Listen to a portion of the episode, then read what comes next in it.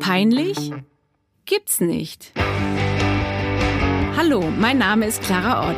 Ich bin Redakteurin im Wissenschaftsressort bei Welt.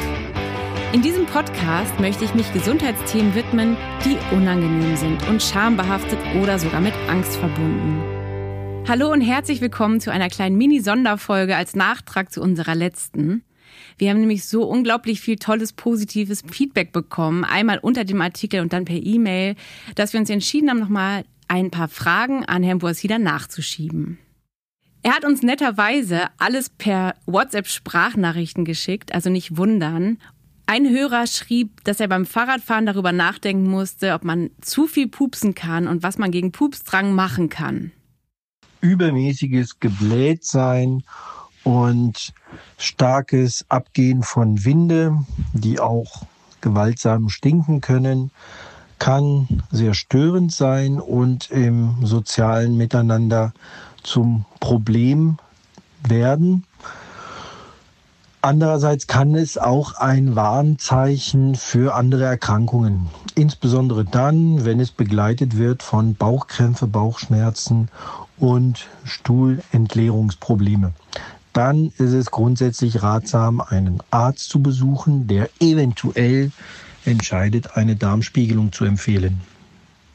Ansonsten kann man mit Beachtung einiger Ernährungstipps ganz viel erreichen, blähendes vermeiden und geruchshemmende Nährstoffe einnehmen.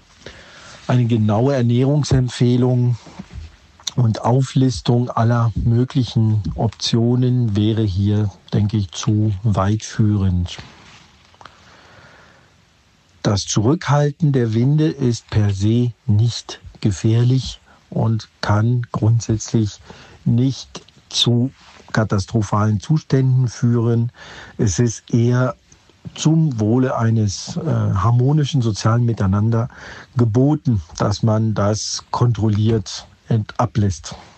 Die Unfähigkeit, bis zu einem gewissen Maß, zu einem sozial adäquaten Zeitpunkt Winde zurückzuhalten und ähm, diese auch abzulassen, wenn man das möchte und darf, ist ein Typ Stuhlinkontinenz, Typ 1 genannt, wenn die Unfähigkeit, die Winde zu halten, vorhanden ist.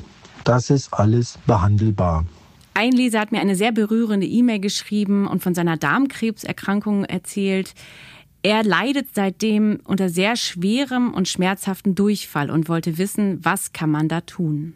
Eine grundsätzliche Beratung zum Thema endokrine Tumoren des Magen-Darm-Traktes ist sehr komplex.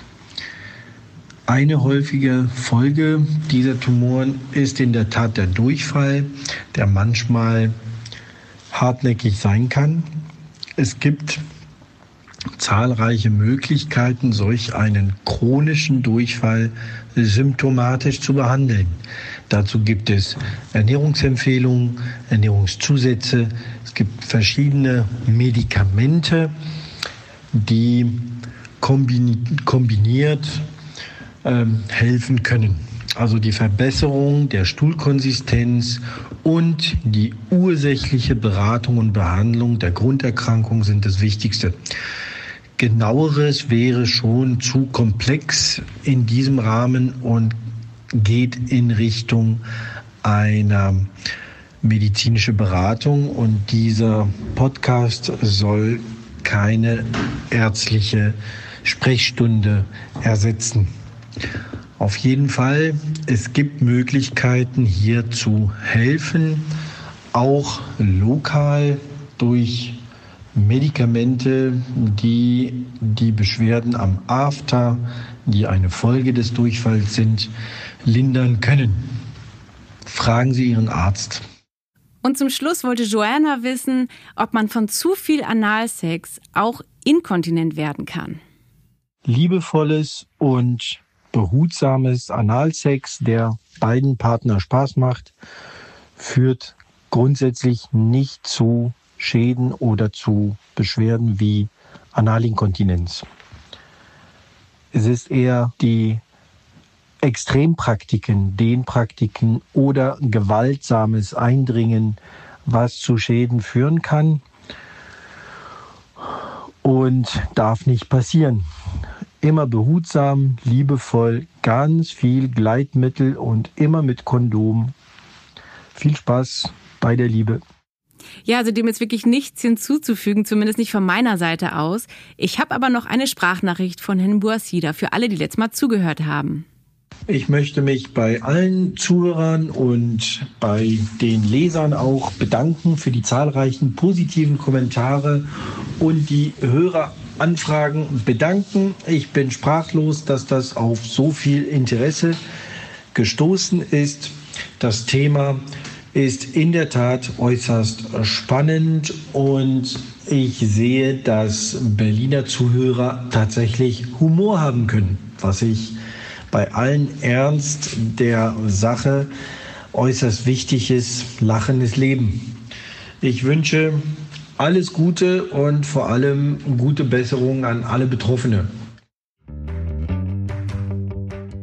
Schön, dass ihr zugehört habt. Ich freue mich schon sehr auf die nächste Folge. Es geht um die Füße, um Hornhaut, um Warzen, Deformation, Fußpflege und alles vermeintlich ein bisschen unangenehme. Ich freue mich, wenn ihr zuhört. Bis dahin, tschüss für heute.